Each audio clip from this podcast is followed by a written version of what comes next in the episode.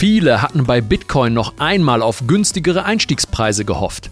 Doch letzten Freitag explodierte die Kryptoleitwährung förmlich und sprang in der Spitze fast 6% gen Norden. Dabei wurde sogar der Bereich um die 41.600 US-Dollar zurückerobert. Hat damit der Abverkauf seit Einführung der Bitcoin-Spot-ETFs ein Ende? Oder geht es doch noch einmal merklich tiefer? Wir diskutieren in dieser Ausgabe 10 Argumente für beide Szenarien. Und damit hallo und herzlich willkommen zu BTC Echo Invest, eurem Lieblingspodcast rund um das Investieren in Bitcoin, Blockchain und Co. Heute ist Montag, der 29. Januar 2024. Mein Name ist Peter Büscher und bei mir ist der Mann, der hier Woche für Woche jede Menge Alpha droppt. BTC Echo Marktexperte Stefan Lübeck. Stefan, alten Schadflüsterer, wie ist die Lage im dicken B? Ah, äh, ja, soweit gut. Gestern Abend lange Football-Nacht gehabt. Das war ja auch äh, die Conference Finals der NFL. Aber Langweilig. Nee, oh, Entschuldigung. Aber soll nicht weiter, äh, soll uns nicht weiter daran hindern, jetzt direkt loszulegen. Ja, die Vorwoche war spannend. Krypto an sich ist momentan spannend. Ich bin auch ein bisschen überrascht dafür wo, oder darüber, wo wir gerade jetzt schon wieder stehen. Aber so ist das manchmal. Man kann A nicht immer genau prognostizieren und B muss man sich schlicht und einfach immer der Lage sukzessive anpassen und das, ne, die, die, die Hochzeiten nehmen, wie sie, wie sagt man noch gleich, die Feste feiern, wie sie kommen ich bin so schlecht mit so einem Sprichwörtern. Aber du weißt, glaube ich, was ich ja. meine. Genau, der Markt hat immer recht, könnte man sagen. Ne? Und Richtig. wenn man sich da nicht anpasst, dann geht man einfach unter. Das ja, danke dir. Und damit rein in die Themen. So, auf geht's. Vorher noch der Hinweis, in euch selbst zu investieren. Dafür haben wir eine neue Masterclass an den Start gebracht, die heißt Bitcoin verstehen. Sicher investieren in sieben Schritten. Moderiert wird diese Masterclass von mir und ihr findet sie unter www.btc-echo.de Schrägstrich Academy Schrägstrich Schulungen. Und damit ihr euch das nicht mitschreiben müsst, packen wir euch den Link in die Show Notes. Und wir machen weiter mit dem Wochenrückblick. Stefan, versorge uns einmal bitte mit dem Marktupdate.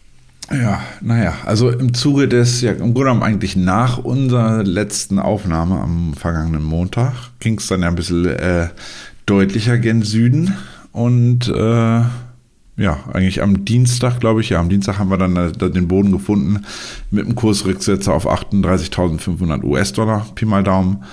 Und äh, ja, infolgedessen, wo alle dachten, okay, jetzt geht's richtig bergab, äh, wie du gerade schon anteaserst, ging es dann auf einmal, oder beziehungsweise gab es einen ordentlichen Bounce äh, in den Folgetagen wieder ähm, gen Norden und die Kryptowährung, Leitwährung konnte in der zweiten Wochenende, in der zweiten Wochenhälfte, Entschuldigung, äh, sich deutlich erholen und damit einen nachhaltigen Rücksetzer vorerst abwenden.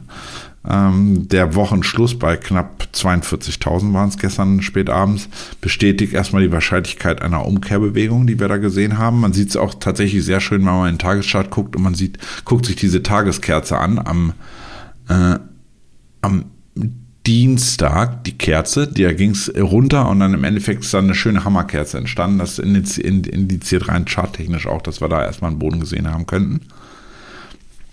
Jedenfalls, äh, ja, konnte, und das ist nochmal zusätzlich vielleicht ein bisschen positiv zu werten für Bitcoin, interessanterweise Bitcoin nämlich seine Anstiegsbewegung am vergangenen Freitag, also am letzten Tag der regulären Handelswoche vom klassischen Markt, äh, den, auch den klassischen Markt äh, outperformen an dem Tag. Da kamen nämlich die PCI-Kerninflationsdaten raus.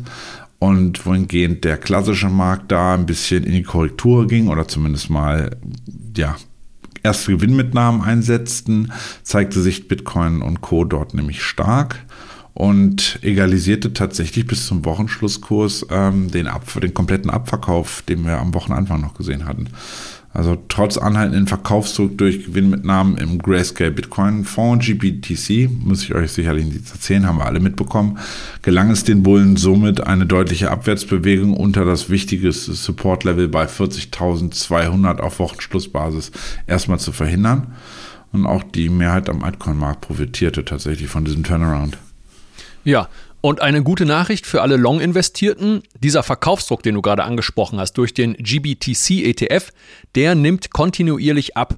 Die Zahlen der letzten Woche sind wie folgt, also erst minus 641 Millionen, dann minus 515, minus 429, minus 394 und am Ende nur noch 255 Millionen. Also der Verkaufsdruck durch den GBTC ist von 641 Millionen, das müsste dann der Montag gewesen sein, auf 255 Millionen am Freitag abgefallen. Ja, das wird Tag für Tag eindeutig weniger. Und wir hatten ja letzte Woche schon besprochen, dass beim aktuellen Tempo, dem GBTC, innerhalb von spätestens 37 Tagen die Bitcoin dann final ausgehen und dann war es das schlussendlich mit Verkaufsdruck durch diesen, ja, von den Gebühren her viel zu überteuerten äh, ETF. Und wir hatten ja auch darüber gesprochen, warum und dass da viele Anleger durch einen monatelangen Discount auf sehr hohen Gewinn saßen. Ja, die Frage ist jetzt auch tatsächlich einfach, ob sind jetzt vielleicht bald alle raus, die von diesem Discount profitiert hatten. Weißt du, es gibt ja auch durchaus Leute, die im Grunde genommen nicht, oder sagen wir, die schon vorher investiert hatten, die auch kontinuierlich in dem im Bereich, sagen wir mal, zwischen 30 und 40.000 US-Dollar in das Ding investiert hatten und dementsprechend diesen Discount oder diesen Vorzug des, des, des Discounts gar nicht hatten und dann schlicht und einfach sagen, okay, ähm, die 1% wie gesagt, wir haben volatiles Asset, diese 1% sind vernachlässigbar. Dafür haben wir keine Doppelbesteuerung, wenn wir drin bleiben und müssen nicht einmal sozusagen versteuert werden und nochmal. Insofern äh, ist die Frage, wann sind, wann sind vor allen Dingen die raus, die zur richtigen Zeitpunkt in das Schnäppchen investiert hatten und jetzt erstmal Gewinne mitgenommen haben. Ja, also auf jeden Fall bullische Aussichten. Und damit wenden wir den Blick auf die Top-Performer der letzten sieben Tage. Ganz oben auf dem Podest steht ein altes Kultauto oder halt auch ein Fisch, je nach Sichtweise. Es handelt sich um Manta, der, die das sich mit 54,5 Prozent den Wochensieg holt. Und das knüpft an unseren Podcast von letzter Woche an, denn Manta ist eine modulare Blockchain und Modularität hatten wir als ein mögliches Hype-Thema des nächsten Bullruns formuliert. Manta ist jetzt auch noch ein sehr junges Projekt, das ging erst am 18. Januar an den Start.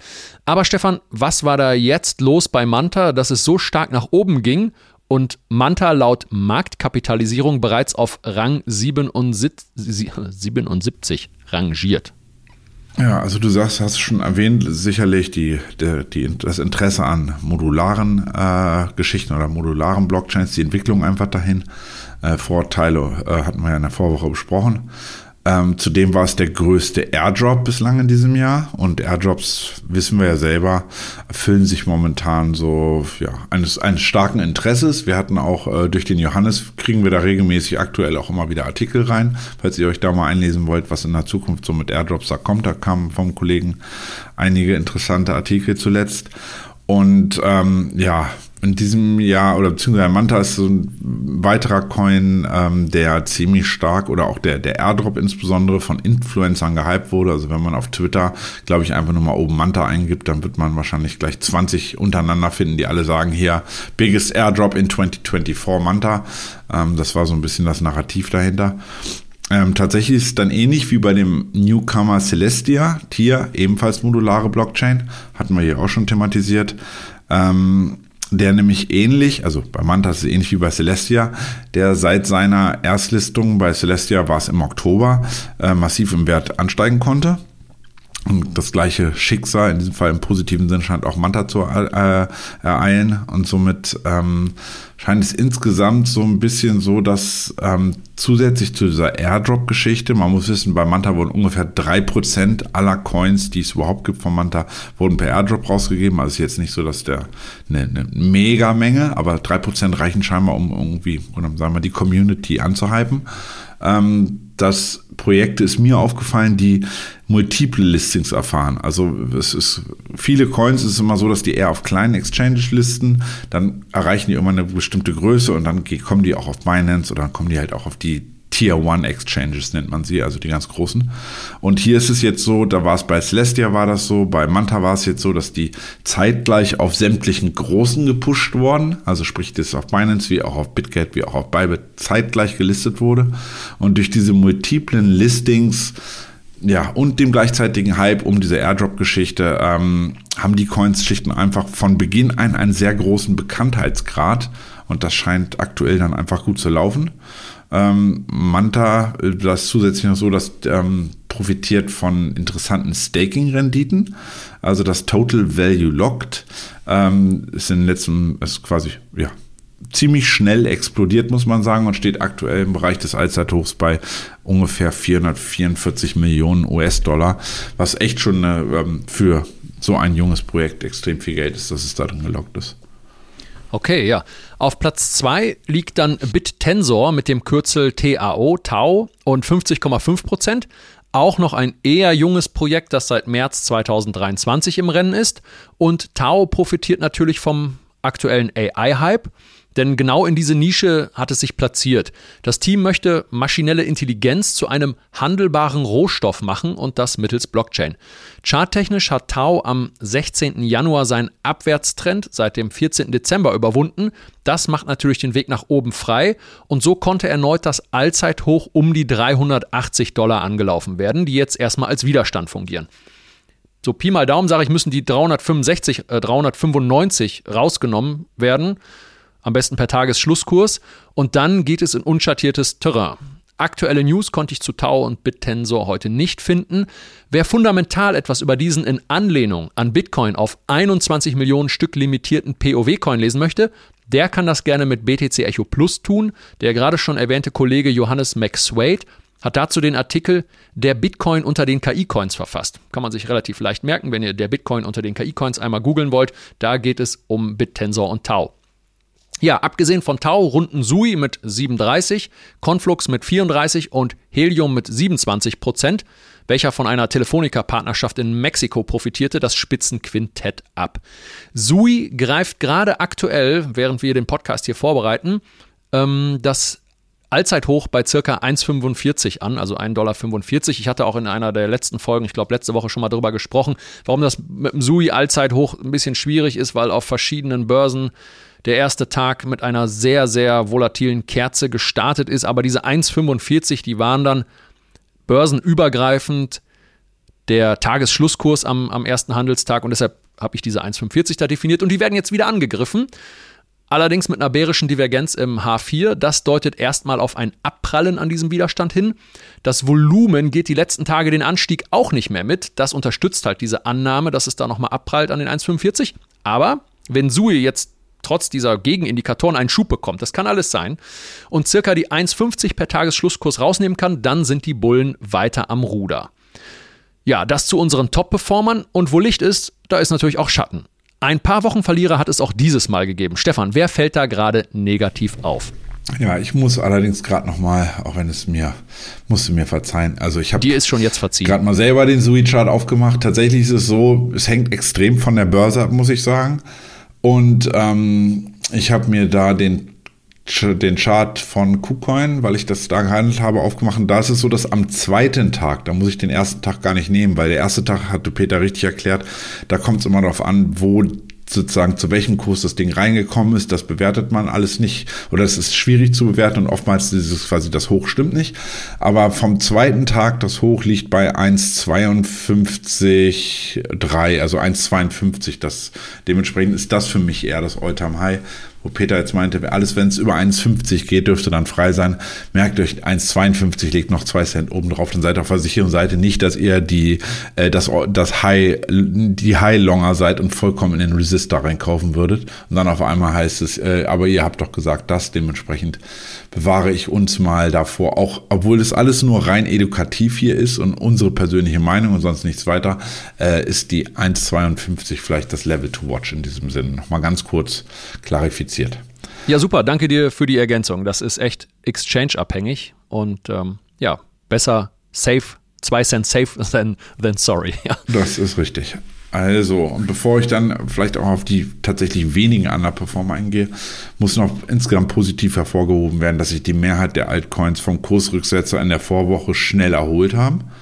Also teilweise, ne, bei, egal, sei es jetzt Solana, sei es eine Sui, die du angesprochen hast, sei es eine Avalanche, die haben wirklich alle, ja, Montag, Nachmittag, Dienstag früh in der Nacht, Montag auf Dienstag, alle einen ordentlichen Rücksetzer gehabt und haben sie sich aber im Endeffekt einen schönen Turnaround hingelegt und mehrheitlich ähm, tatsächlich im sieben Tage Vergleich ähm, im Endeffekt einen Kursanstieg äh, produziert. Also liegen jetzt gegenüber von vor sieben Tagen wieder im Plus. Das sind immerhin 60 Prozent der Top 100 Altcoins.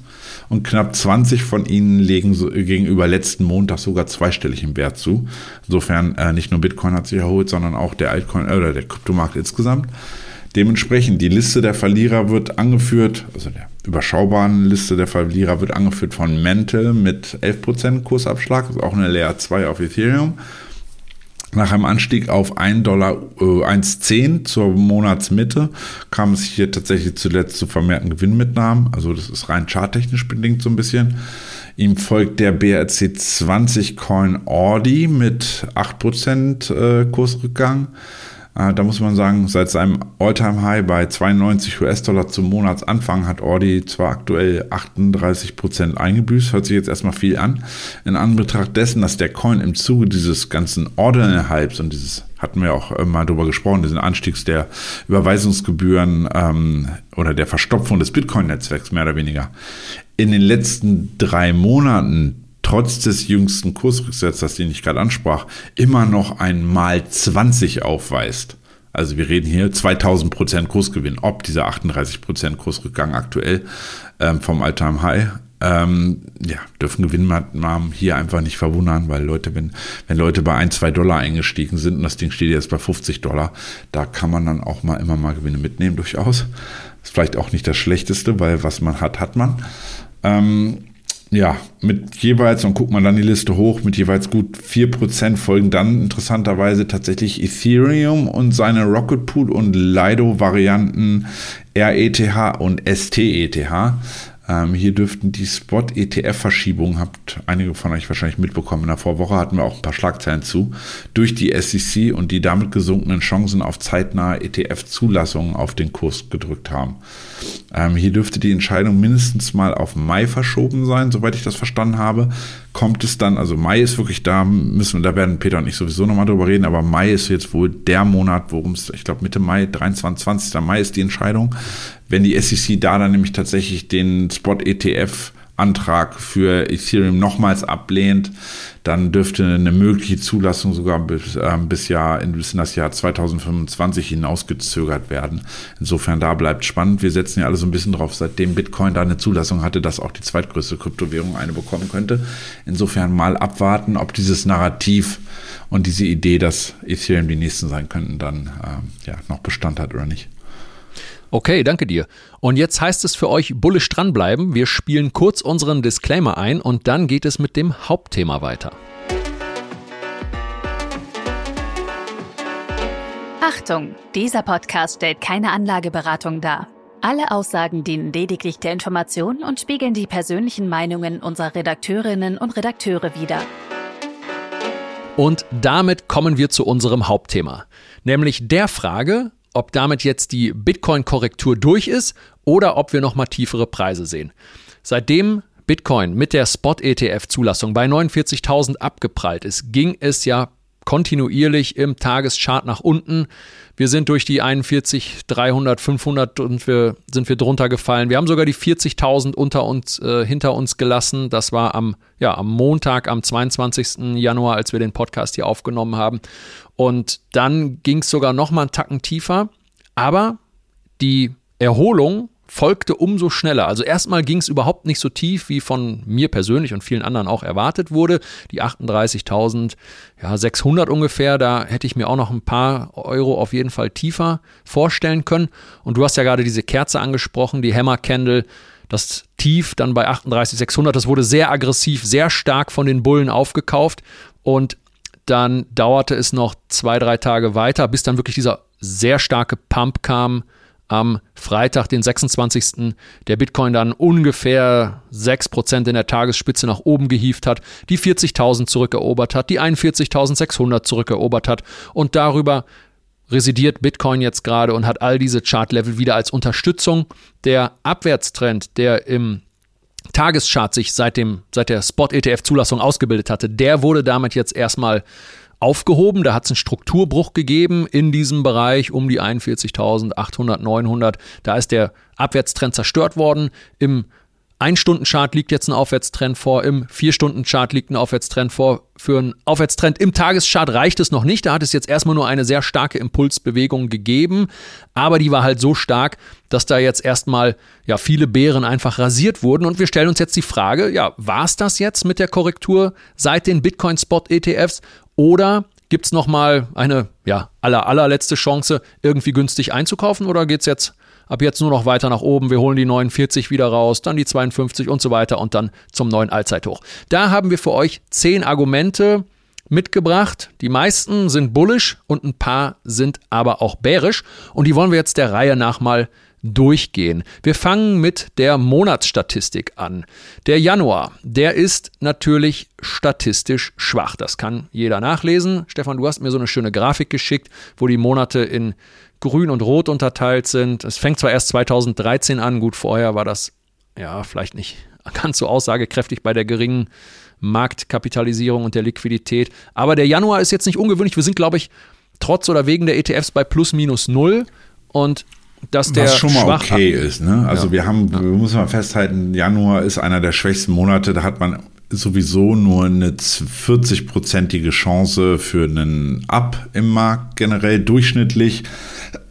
Entschuldigt, ähm, gab es im Januar über die zehn Jahre, die Peter gerade ansprach, ähm, eine, eine, Bewegung von minus 1,0 Prozent tatsächlich. Also 40 Prozent Chance, überhaupt einen Plus zu machen. Im Durchschnitt über alle zehn Jahre waren es minus 1,0 Prozent. Insofern bewegen wir uns mit diesem Plus minus null aktuell da ziemlich genau im Rahmen. Ähm, ja, eigentlich nur August und September waren statistisch gesehen schwächer, insbesondere September, äh, wo nur drei von zehn Monaten im Endeffekt, äh, wo es hochging. Das mal so dazu. Und wenn man in Anbetracht dessen überlegt, wie, ja, wie, wie, wie kräftig doch eigentlich der Gegenwind durch GBTC in den letzten 14 Tagen oder seit ähm, Zulassung der ETFs war, muss man sagen, die Bullen haben sich echt solide gehalten nehme ich einfach mal, siehst du eh nicht, denke ich mal. Also wir haben beide, ne, wir, wie gesagt, ich bin der Letzte, der mal sagt, habe ich euch ja so gesagt. Ich hätte nicht gedacht, dass sie bei 38,5 vor allen Dingen drehen. Wir hatten in der Vorwoche darüber gesprochen, ob wir 38, 36, 34 waren also Pi mal Daumen drei Niveaus, wo wir begründen konnten, dass man da womöglich dann Boden finden könnte dass sie bei 38,5, sie haben mich tatsächlich, man nennt das ja Frontrunning, also quasi also sind mir zuvorgekommen sozusagen. Ich hatte eine, ähm, eine, eine für mich wichtigen Alarm gesetzt, etwas niedriger. Ich hatte zumindest damit gerechnet, dass wir diesen Bereich um ähm, 38.000 ungefähr anlaufen, Pi mal Daumen, vielleicht sogar 37.800. Ähm, da hätte ich womöglich lieber eine Position reingepackt, aber wie das immer so ist, drehen wir dann, musste ich teurer wieder rein. Also ich habe dann quasi als mit der Rückeroberung dieser 40 600 dann eine kleine Position aufgebaut. Ähm, aber ja, unverhofft mal, kommt ja, oft. zurück zur Saisonalität. Ne? Also der Januar, dass wir da jetzt so plus minus null stehen und auch einen starken Abverkauf haben, das ist ja statistisch nicht verwunderlich. Und was spricht jetzt dafür, dass es bullisch weitergeht, Stefan? Das ist der der Februar. starke Februar. Also direkt mal, wenn wir bei Saisonalität sind, da dass der Februar ähm, tatsächlich ähm, in ja, einer der besten Monate ist, zusammen mit dem Oktober. Nicht was die absolute Performance angeht. Die absolute Performance ist der, also prozentuale Performance ist der Oktober noch ein Eckchen stärker. Aber über ähm, die genannten Jahre im Durchschnitt. Und der November. Der November ist auch sehr stark. Der September? Nee, der November. Ja, der November hat aber nur im Durchschnitt 6,65 Prozent über alle gerechnet. Okay. Also ich habe hier so eine, so, eine, so eine Durchschnittsgrafik, wo das schon ausgerechnet ist. Ich gucke auch auf diese Durchschnittsgrafik, die du mir geschickt hast, aber gut, okay. Ja, ja aber also, dann rechnen das mal, teil das mal alles genau. Du, du, du sozusagen, du, wir, wir, äh, Peter guckt gerade bei CoinGlass äh, dort die Saisonalität an. Ähm, ich habe es mir einfach gemacht. Ich habe nämlich hier noch eine Grafik, die er nicht sieht. Und da wird, da wird das so läuft das hier. Ja, toll. ähm, in jedem Fall, also Februar enorm st stark, im Durchschnitt 11% Kursperformance ähm, gen Norden, das heißt nun 12 oder 10, aber es ist eine zweistellige Bewegung gen Norden, statistisch gesehen, über, die, über den Bereich äh, 2013 bis 2024. Und ähm, das allein schon mal ist sehr positiv zu sehen. Ähm, wenn man jetzt ja, dieses einrechnet, dass gerade, wie wir berichtet hatten, dass der GBTC-Abverkauf langsam zurückgeht, Also insofern ja, eine abnehmende Relevanz haben könnte, wenn nur noch Bitcoin im Wert von 200 Millionen auf den Markt geworfen werden und nicht mehr wie zu Beginn teilweise 600, 700 Millionen. Insofern, das ist schon mal ähm, ebenfalls ein Grund zu sagen, okay, das ist positiv für die Bullen zu werten, zumal der Markt das ja auch diese 700 ausgehalten hat und nicht einfach in den Süden äh, gnadenlos durchgereicht wurde. Insofern sollte er auch mit 200 Millionen jetzt klarkommen. Das so ein bisschen als Grund, ähm, aber du, Peter, weißt sicherlich auch noch ein paar Gründe. Wir haben ja irgendwie über einige gesprochen gehabt im Vorfeld. Ja, genau. Und zwar das zweite, der zweite Grund ist die statistisch durchschnittliche Korrektur in Bullenmärkten bei Bitcoin. Und da kann man sagen, jetzt, also der hat jetzt 20 Prozent erreicht von 49.000 runter auf die 38.500 oder so. Das sind 20 Prozent. Und damit hat Bitcoin im Prinzip einfach ja, seiner Schuldigkeit der Korrektur Genüge getan. Und man könnte sagen, okay, Haken dran, 20 Prozent Korrektur im Bullenmarkt, jetzt geht's weiter. Korrekt. Also wir hatten in der Vergangenheit sicherlich auch schon größere Korrekturen, aber 20 war immer so dieses, wir es waren sogar 21 und ein paar zerquetschte, aber man sagt immer so 20 Prozent Korrektur von Bitcoin in unter der Prämisse, dass wir in einem Bullenmarkt sind sind 20% korrektive Bewegungen immer so das, was man zumindest sehen wollte, wo dann erhöhte Wahrscheinlichkeit bestand, ab dann, dass ähm, Bitcoin sich dann wieder fängt, stabilisiert und dann im Grunde genommen die nächste Welle macht. Die ähm, ja, Elliott-Wellen-Experten unter euch würden vielleicht sagen, die Welle 4, also die korrektive, ist jetzt beendet mit dem Aufschlag auf der 38.500 und das würde im Endeffekt im Umkehrschluss für, ähm, für den Chart bedeuten, dass wir jetzt in die Welle, für, äh, Welle 5 übergegangen sind, die, ja, ich greife es mal voraus, Bitcoin vielleicht so in den Bereich um 52, 53.000 Dollar ungefähr führen könnte. Rein charttechnisch bedingt einfach mal ein paar Werte genannt. Ähm, insofern, das wäre auch rein charttechnischer Tour ein weiterer Grund, aber wir haben auch sonst noch einige Argumente, die vielleicht dafür sprechen können, oder Peter? Ja, also das waren jetzt insgesamt schon drei, ne? weil du hast, wir hatten den GBTC Sell-Off, dann jetzt die äh, durchschnittliche Korrektur, dann die Saisonalität und als viertes haben wir die Stablecoin-Liquidität, die steigt.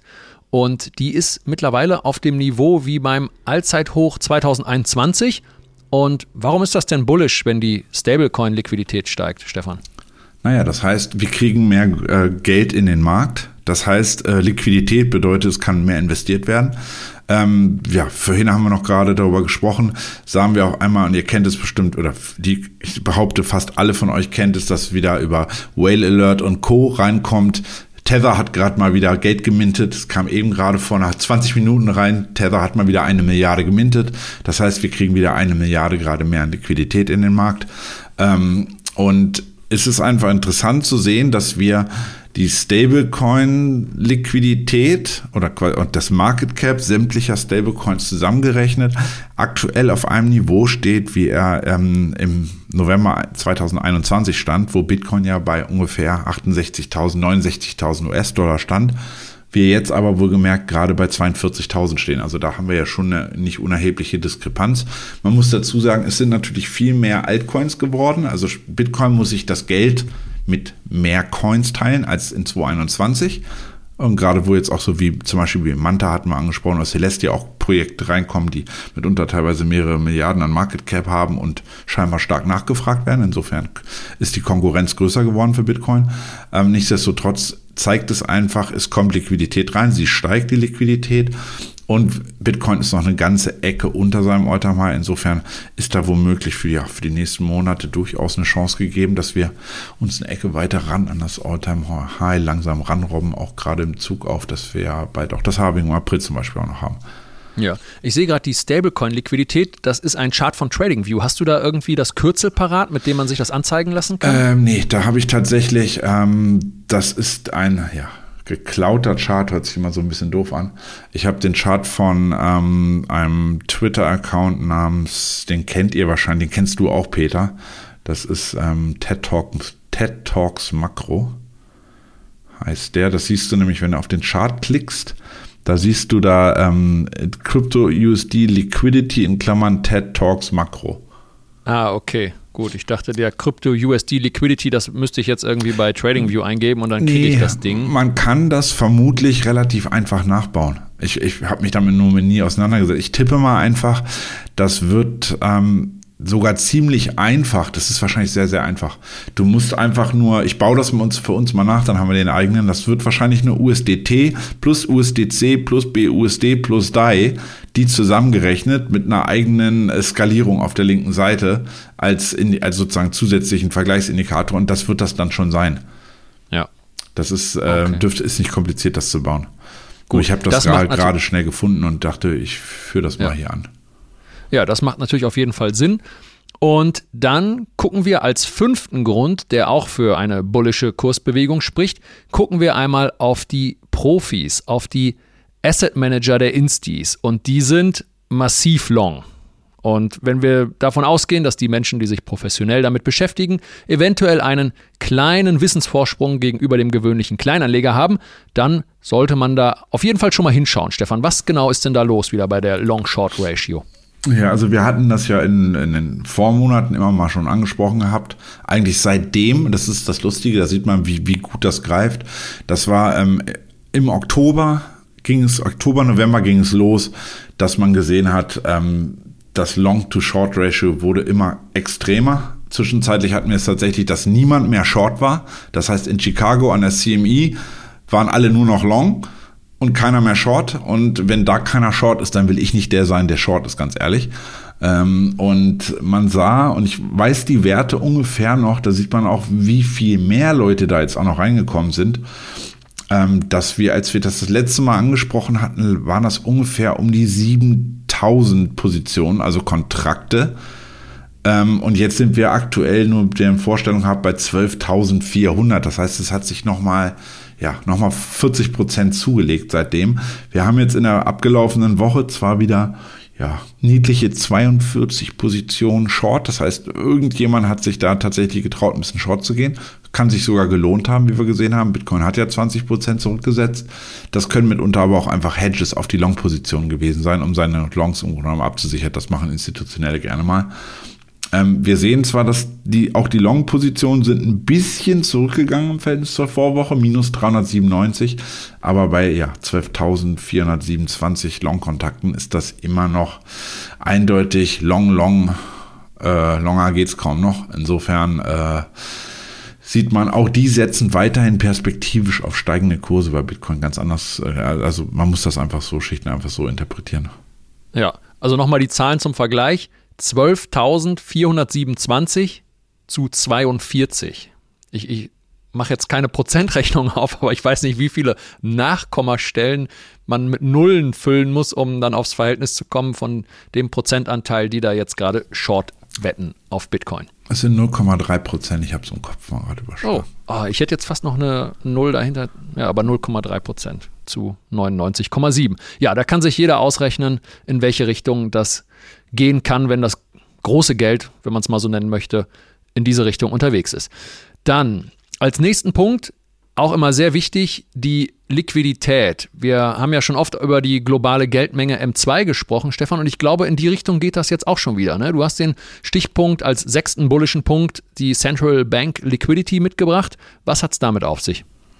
Ja, es ist tatsächlich ähm, Insgesamt der weltweite Money Supply an M2, der wird mit Sicherheit auch gestiegen sein. Lustigerweise hatte ich dir nicht rübergeschoben, ähm, ist aber auch sekundär wichtig. Ähm, die USA haben in 2022 und 2023, ich habe den Chart mal schnell aufgemacht, tatsächlich in der M2 Geldmenge ähm, ein, beziehungsweise jetzt im, im abgelaufenen Handelsjahr zwei Prozent reduziert. Das hört sich jetzt erstmal sagen, okay, die haben Liquidität rausgezogen. Man muss dazu wissen, in, im Jahr 2020 ist die M2-Geldmenge in den USA um 25 Prozent gestiegen, so hoch wie mit Abstand noch nie. Und direkt 2021 hat man nochmal 12 Prozent nachgelegt. Das war dann auch der, äh, der dritthöchste Wert jemals. Insofern, da ist man Butter bei den Fische.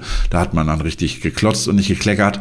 Insofern sind da 1% und 2% Reduktion etwas, ähm, also vernachlässigbar. Und zudem die M2-Geldmenge, wie du schon sagst, global mit Sicherheit äh, in 2023 auch wieder leicht gestiegen, weil es gibt ja nicht nur die Amis, es gibt auch die Chinesen, die pumpen, die EZB kann was machen, die Inder können was machen, es ist ja auch die Japaner sind auch gerne mal aktiv.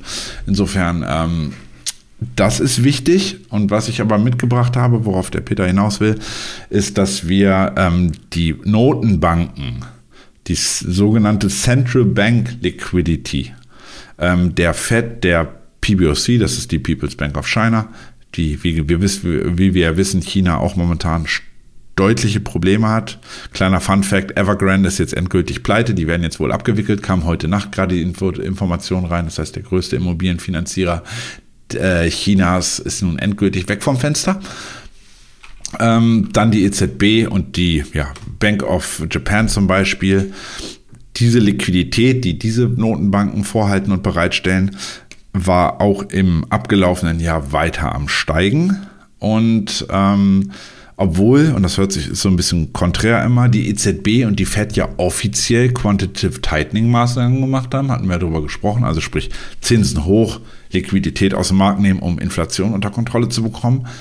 Ja, ist man da halt flexibel, sag ich mal, in der Auslegung und hat so ein bisschen äh, und kreativ auch gerne mal ähm, so ein bisschen Quantitative Easing durch die Hintertür gemacht, will ich das mal nennen, mit dann einfach anderen Instrumenten. Wir hatten darüber gesprochen, als ähm, ja im März insbesondere da in das Bankenbeben in den USA im letzten Jahr war, da wurden dann einfach mal so ein paar Nottöpfe, nenne ich sie mal, installiert, ähm, wo sich Banken, auch mittel, äh, insbesondere mittel, kleine und mittelständische Banken in den USA Liquidität bedienen konnten, bereitgestellt durch die Fed und durch das Finanzministerium in den USA. Und dann gibt es auch immer noch weitere kapitalunterstützende Maßnahmen, so will ich sie mal nennen. Das sind Reverse Repo Rates. Das ist alles relativ speziell. Interessant ist eigentlich nur, um das ähm, vielleicht abzurunden, wir haben in den letzten 14 Monaten ähm, hat die Fed alleine ungefähr 500 Milliarden in den Markt gefahren und die Global Central Banks, also alle zusammen, nochmal 1,25 Billionen an Liquidität zusätzlich bereitgestellt. Insofern, wir hatten ja mal darüber gesprochen, Liquidität hat eine sehr hohe Korrelation mit Risikoassets, insbesondere auch Bitcoin traditionell. Insofern äh, ist das auch wieder ein, ja, ein, unterstütz ein unterstützendes Argument. Ja, und das nächste Argument, das für einen weiteren bullischen Anstieg spricht, das ist eigentlich eher psychologischer Natur. Denn ein Anstieg auf 50 oder 52.000, das würde bedeuten, dass Bitcoin dann wieder an der, einen, an, dem, an der Marktkapitalisierung von einer Billion kratzt oder sie erreicht hat. Ja, und das ist natürlich einfach eine Riesenhausnummer und das geht dann immer mit positivem Newsflow einher. Da gibt es dann bullische Nachrichten, dann springt die Mainstream-Presse wieder auf und sagt, guck mal hier, Bitcoin, eine Billion Marktkapitalisierung, dann kann man das im Vergleich zu anderen Assets sehen. Es geht auf jeden Fall, es wird eine Menge Aufmerksamkeit für Bitcoin generieren und das ist natürlich auch auf jeden Fall positiv.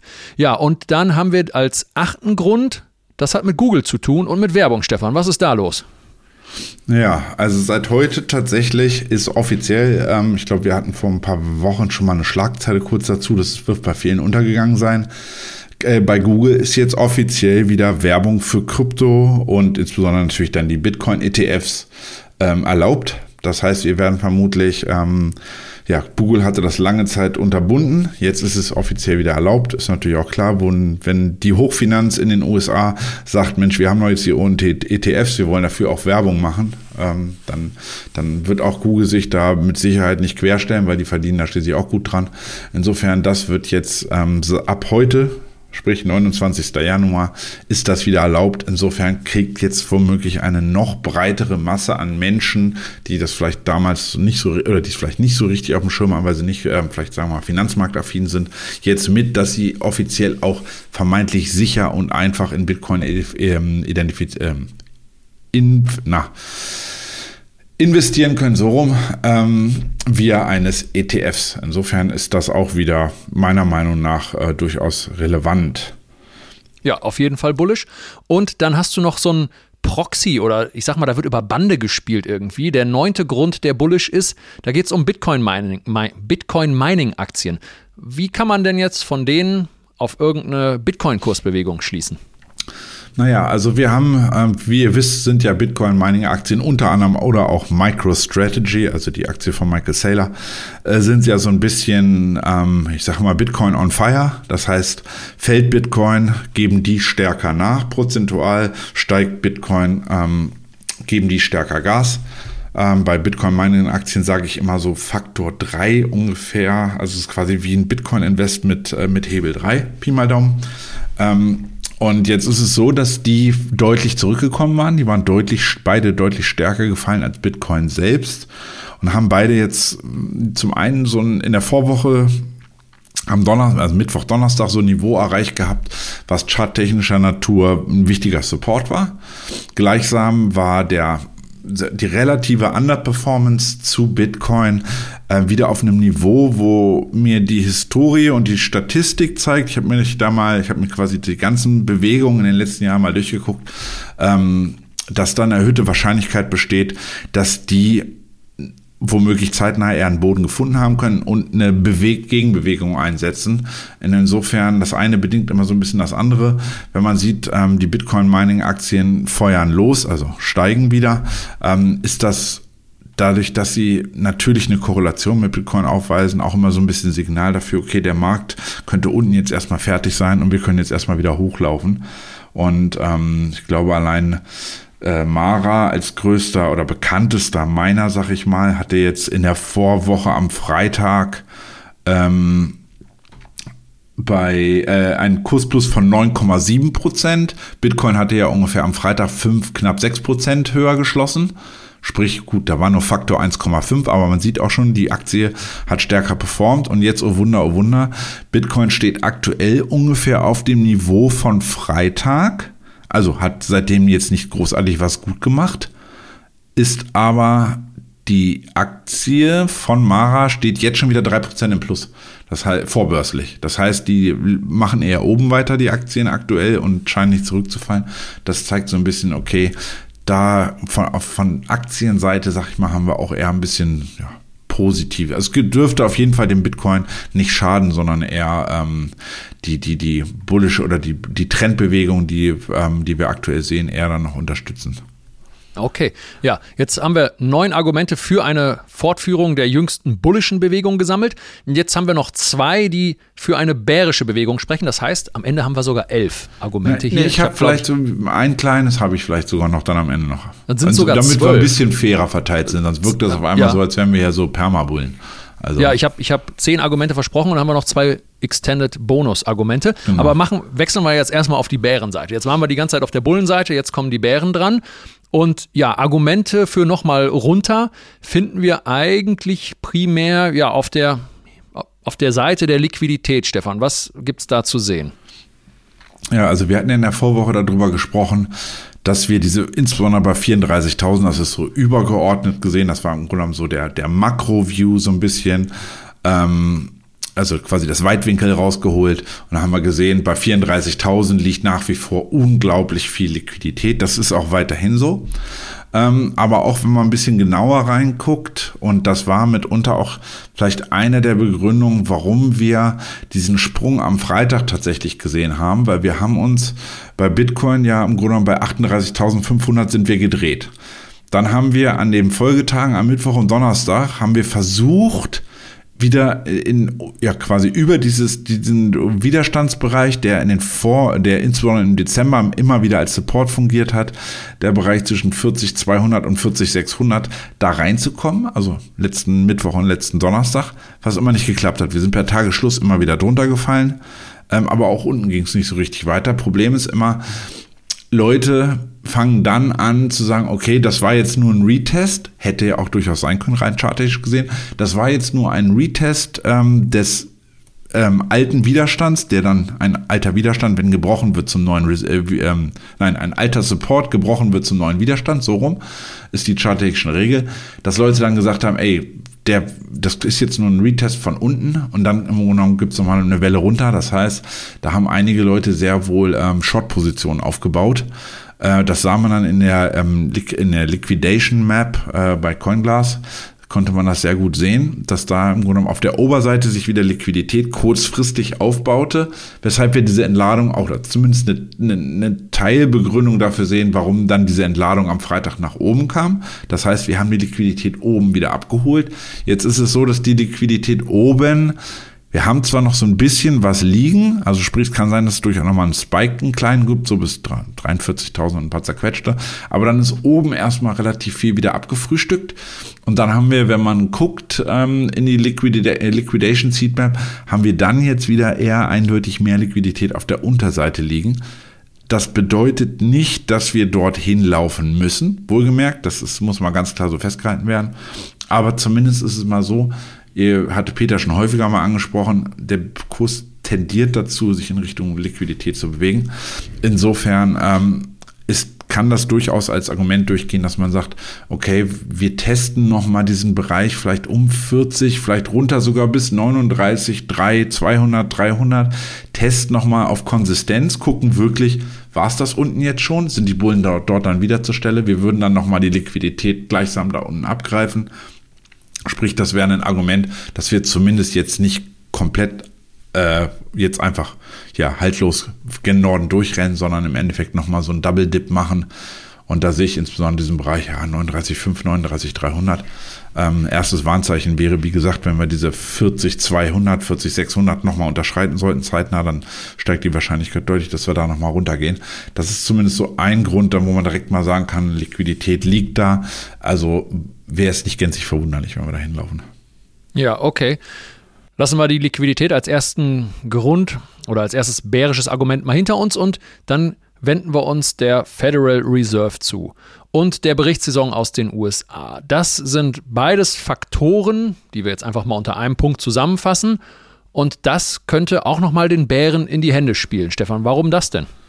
Naja, also wir haben diese Woche, ähm, ich liebe so eine Woche ja immer, wobei man tatsächlich als Trader oftmals sagt, in so einen Wochen könnte man manchmal auch einfach gar nicht traden und einfach nur zugucken. Also auch so, man holt das Popcorn raus und guckt einfach nur so, was passiert, ist auch manchmal nicht schlecht. Ähm, wir haben am Mittwoch zum einen die äh, erste Leitzinsentscheidung der FED in diesem Jahr. In der, wir hatten ja in der Vorwoche die der EZB, da war ja nichts passiert. EZB hat ihren Leitzins ähm, wie erwartet un, äh, unverändert bei 4,5 Prozent gelassen. Jetzt ist es so, man rechnet tatsächlich damit, dass die Fed auch noch nicht an der Zinsschraube dreht. Sie brauchen es wohl momentan noch nicht. Die Arbeitsmarktdaten zuletzt, ähm, die PMIs, ähm, also die, die Managerindizes im produzierenden Gewerbe, waren alles vernünftig, waren gute Zahlen, sind wieder am Steigen, das sprich, es hält sich ein bisschen auf. Das heißt, die Fed hat mehr Luft zu sagen, brauchen wir noch gar nicht, ist ja soweit alles im Lot. Also ist jetzt nicht so, dass wir unbedingt senken müssen aktuell. Nichtsdestotrotz, die ähm, wenn die Fed oder wenn Herr Paul als Fed-Chef vor die Kameras tritt bei der Pressekonferenz, probiert man ihm zum einen zu entlocken, wie er denn die Lage aktuell sieht, wie er die Lage in den nächsten Monaten sieht und eventuell probiert man ihm auch noch zu entlocken, wann sie die Fed denn nun die Zinsen ähm, senken will. Und aus diesen ja, Aussagen, die er tätigt. Manchmal sind sie etwas hawkischer, manchmal sind sie etwas dovischer. Äh, probiert dann, leitet der Markt eigentlich unmittelbar etwas ab. Und das wiederum hat in der ersten, sozusagen, also unabhängig von den Indizes und von Krypto, immer unmittelbare Auswirkungen erstmal auf den US-Dollar. Das ist so das erste, wo man eigentlich drauf gucken kann. Man guckt auf den DXY, man kann auch meinetwegen Euro-US-Dollar-Währungspaar angucken. Da sieht man eigentlich, die ersten Bewegungen kommen immer über die Forex-Paare rein. Sprich, ähm, sollte da ja, ähm, die Fed Aussagen tätigen oder Herr Paul Aussagen tätigen, die eher dafür sorgen, dass der US-Dollar an Stärke gewinnt, ähm, wäre das natürlich mm, ja, ein Gegenwind für Krypto und für äh, Risikoassets, die wir kämpfen dann immer etwas eher äh, dagegen. Das würde auch bedeuten, Dollar, äh, der Gold könnte etwas schwächen, weil auch Gold wird logischerweise in US-Dollar gehandelt. Ja, und dann haben wir unabhängig von ähm, der Federal Reserve Bank in dieser Woche auch noch eigentlich ja den, Höch, den Höhepunkt der Berichtssaison in den USA. Ähm, wir hatten ja in der Vorwoche schon, also mit Netflix hatten wir ein paar Zahlen, wir hatten ein paar Tesla-Zahlen. Tesla waren keine guten Zahlen. Die Zahlen von Netflix waren super. Netflix ist 11% hoch letzte Woche. Insofern, das ist so ein bisschen gemischt bisher, aber diese Woche kommen dann wirklich die absoluten Kracher-Unternehmen.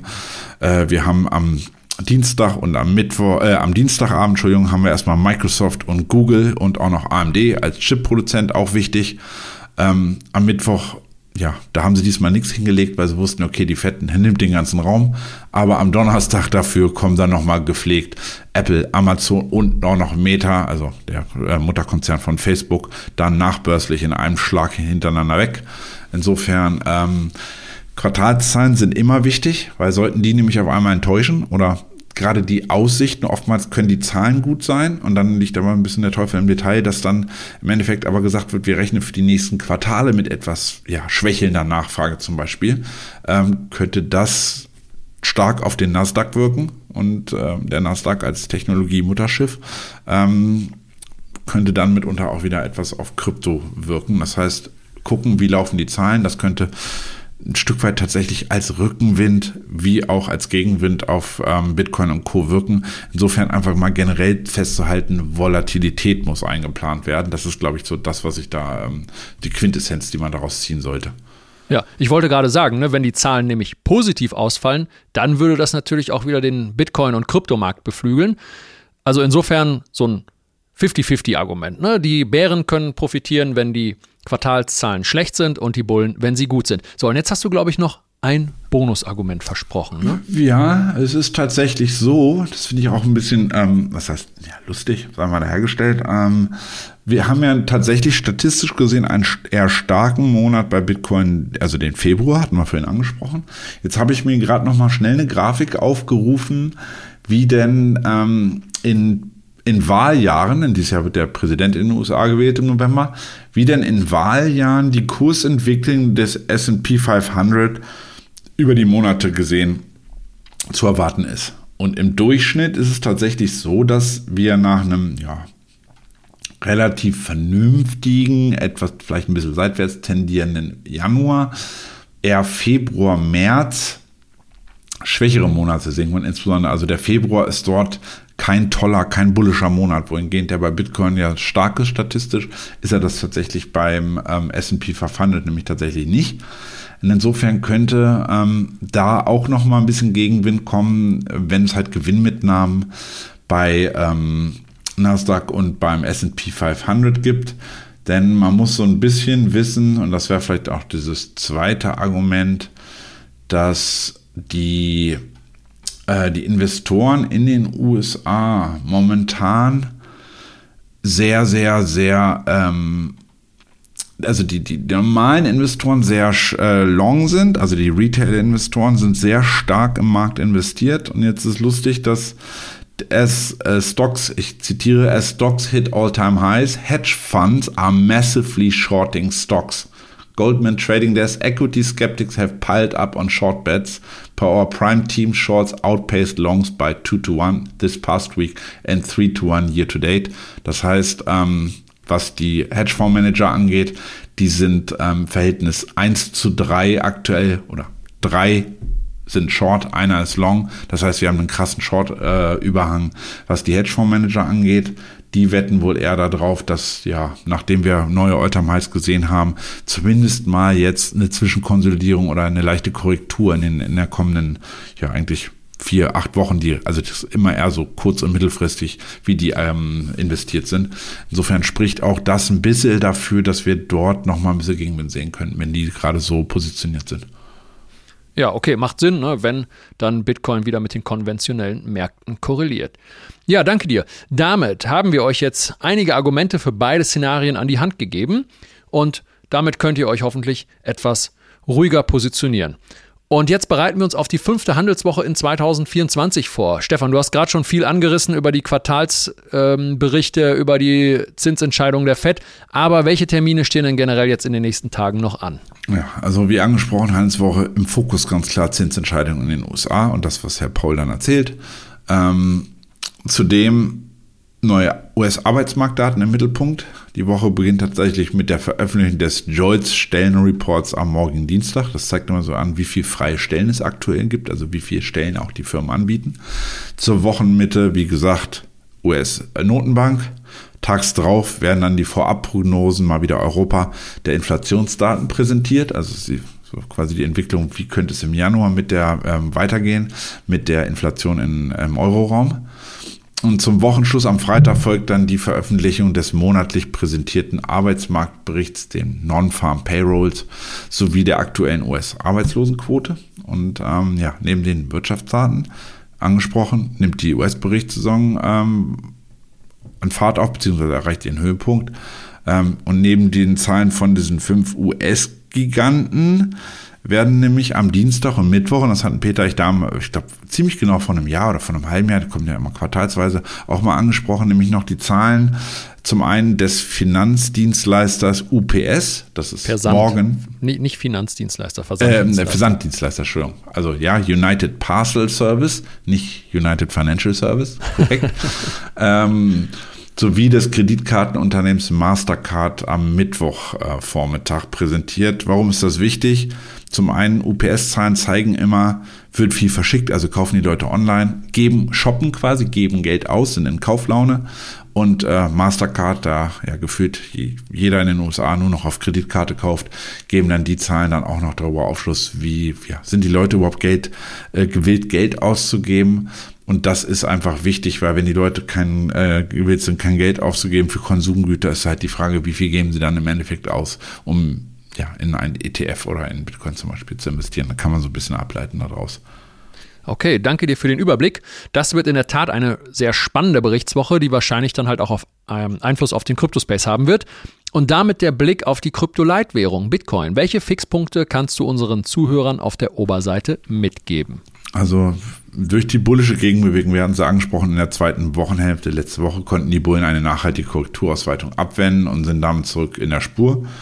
Ja, erstmal wichtig, Bitcoin muss 40.200 verteidigen. Kanadas ist der Blick wieder gen Norden zu richten. Für die Bullen gilt es so dann nun die Marke von 43.200 anzulaufen und optimalerweise direkt zurückzuerobern. Entscheidend wird für die Käuferseite die Marke von 44.400. Guckt ihr da mal in den Tageschart rein, seht ihr das, glaube ich, auch ganz einfach selber, warum das wichtig ist. Ähm, gelingt ein Sprung darüber, dürfte Bitcoin schnell bis an die 45.000 steigen. Die ist nochmal wichtig, nicht nur, weil das das erste Hoch war vom 5. Dezember, sondern da liegt auch das gute Golden Pocket runtergerechnet, also von der 49.000 von unserem Verlaufshoch runter auf die 38.500 legen wir da die Fibonaccis an, haben wir genau das Golden Pocket im Bereich der 45.000. Insofern 45.000 mal im Kopf behalten. Ähm, sollte diese Kursmarke dann tatsächlich nach oben übersprungen werden, dann haben wir definitiv die Korrektur dann auch abgeschlossen, weil wir dann im Grunde genommen die Erholungsbewegung der Korrektur dann auch wieder durchbrochen haben gen Norden. Das ist bullish zu werden. Insofern ähm, wäre nächstes Kurs die 45.900. Ähm, kommt es dann zu einer Rückeroberung dieser Marke, dann ähm, ja, dürften wir sehr schnell in Richtung 27.000, äh, 47.000, Entschuldigung, 47.000 laufen. Und äh, ja, nördlich, das seht ihr, wir haben eins, zwei, drei, vier, wir haben vier Tage lang die 47.000 per Tagesschlusskurs nicht überwinden können. Vom 8. Januar bis zum 12, äh, 11. Januar die vier Tage. Ähm, ergo wäre es eine Stabilisierung darüber per Tagesschlusskurs definitiv bullisch zu werden. Dann dürfte es Jahreshoch wieder in den Fokus rücken und mitunter ähm, ja, perspektivisch die 50.000 anlaufen. Dennoch lege ich mich fest, ich sehe für die sieben, nächsten sieben Handelstage, ob alles ein Optimismus und unser ganzen Argumente nicht mehr als 48.540 ähm, als Kursziel auf der Oberseite. Okay, danke dir. Und wie sieht es auf der Unterseite aus? Ja, also dass die Bären die äh, Bitcoin nach dem Rückfall unter die 40.200 nicht nachhaltig deckeln konnten, unterstreicht erstmal die relative Stärke der Käufer. Um eine neue Abwärtsdynamik tatsächlich zu initiieren, muss der Kurs im ersten Schritt unter die Marke von 41.380 nachgeben. Das wäre also die erste Marke, wo es zeigt, okay, da könnte noch mal was kommen. Rutscht BCC darunter, ähm, denke ich wieder, ja, 40,6 bis optimalerweise sogar 40.200 kommt dann in den Fokus. Der Support muss halten. Äh, denn erst wenn auch dieses Kursniveau per Tagesschluss aufgegeben wird, dürfte Bitcoin circa in Richtung 39.500 abrutschen. Wir hatten ja für ihn angesprochen 39,5. Das wurde per Tagesschlusskurs wohlgemerkt, hatte ähm, Bitcoin das 1, 2, 3 an vier Tagen in Folge gehalten. Das heißt, unter 39.500 ging es sich, sprich, das ist ein wichtiges Level. Wir haben zudem diesen Liquiditätsblock äh, da um zwischen 39,5 und 39,3 oder 39,2 ungefähr. Sprich, das wäre auch dieses nochmal Abgreifen der Liquidität dort. Ähm, ja, schafften die Bären oder zeigen die Bären sich hier tatsächlich stark und drücken Bitcoin dynamisch darunter. Dann dürfte man mindestens mal ähm, das Vorwochentief bei 38,5 anlaufen und damit würde dann tatsächlich auch die Hoffnung oder auch Wahrscheinlichkeit steigen, äh, dass wir doch nochmal tiefere Kurse in der Folgezeit sehen. ja, erst, ähm, ja, also quasi, erst muss man gucken, ob Bitcoin dann 48 glatt, das war so, oder 37, 800, das war so ein Bereich, den ich favorisiert hatte. Ähm, aber auch erst, wenn der wirklich tatsächlich auch nachhaltig äh, durchbrochen wird, denke ich mal, wäre maximales Kurs die Unterseite 36.000. Okay, danke dir dafür. Und bevor wir jetzt zu unserer obligatorischen Bitcoin-Wette kommen, für euch noch ein spannender Hinweis, bei dem ihr sogar Bitcoin gewinnen könnt. Und zwar haben wir seit heute unseren BTC Echo Community Award 2024 für Wallets gestartet. Wir suchen die beste Wallet für Kryptowährungen 2024. Es gibt natürlich viele Wallets für Bitcoin, Ethereum und alle anderen Kryptowährungen, doch welche ist die beste? Und wir sind der Meinung, dass niemand diese Frage besser beantworten kann als ihr. Ihr könnt deshalb gerade an unserem aktuellen Gewinnspiel teilnehmen. Wenn ihr bei uns auf die Seite www.btc-echo.de geht, dann findet ihr direkt auf der Startseite den Artikel oder den, den äh, Link zu unserer Landingpage Community Award 2024 und dann auch zu den Wallets. Es gibt ähm, zu gewinnen 0,01 BTC, ist der erste Preis. Dann verlosen wir 50 mal einen 100 Euro Gutschein für unsere BTC Echo Academy und wir verlosen satte 100 mal ein 12 Monats Abo für BTC Echo Plus. Und alles, was ihr dafür tun müsst, ist eine Review zu schreiben für eine Wallet oder für mehrere Wallets, die ihr ohnehin wahrscheinlich schon benutzt und euch deshalb da ganz gut mit auskennt. Ja, jetzt zu unserer Bitcoin-Wette. Da ähm, hatte ich die 38.489 in den Raum geschmissen und du die 38.015 US-Dollar. Und das geht damit an dich, hätte. mein Lieber. Bitte? Das geht an dich. Nein, pass auf. Also damit hätte Bitcoin ja die Verlaufshochs aus dem November retesten sollen, wie du ja gerade auch alles erzählt hast. Und am Ende ging es zwar in diese Richtung, aber am Tiefpunkt nur bis 38.542. Ja, das sind, ähm, jetzt muss ich rechnen, das sind ähm, eine Handvoll Dollars über meinem über meiner Marke hat sich hat das dann gedreht. Das sind elf, äh, das sind dann 53 US-Dollar über meiner Marke. Ja, und damit geht diese Bitcoin-Wette einfach mal unentschieden aus. Und wir waren ja beide überrascht, dass es hier noch nicht tiefer ging und der Pump dann am Freitag eben so massiv, so schnell, so stark nach oben ging. Ja, aber frisch an die nächste Woche. Ich tippe, dass Bitcoin sich die 43.700 holen wird. Da ist aktuell im H4, also ne, jede Kerze eine Stunde, äh, vier Stunden, im H4-Chart ist eine versteckte bullische Divergenz.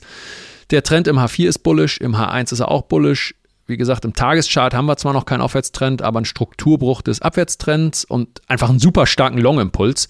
Und daher meine Einschätzung, dass wir die 43.700 anlaufen werden. Stefan, was ist dein Tipp für diese Woche? Das Schlimme ist, ich wünsche mir eigentlich, dass der Markt nochmal runterkommt, dass, weil, weil ich jetzt nicht alles auffüllen konnte, was ich, was ich wollte. Ein paar Altcoin-Positionen wurden aufgefüllt, nicht alle. Das nervt mich tatsächlich. Da musst du dich Aber- von frei machen, Stefan. Ja, nicht das, was der Markt geht nicht dahin, wo du dir das wünschst, Ja, sondern der Markt hat, immer der recht. zu tun. Das muss ich ja dir nicht erklären. Ja, das ist mir klar. Ähm, nichtsdestotrotz, ja, ich sag mal, ich werf mal den, die Marke von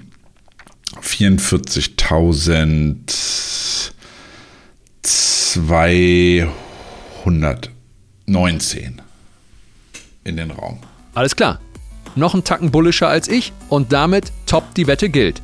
Wir wünschen euch allen einen guten Start in die neue Handelswoche. Ja, und lasst euch nicht von der Volatilität diese Woche überfahren.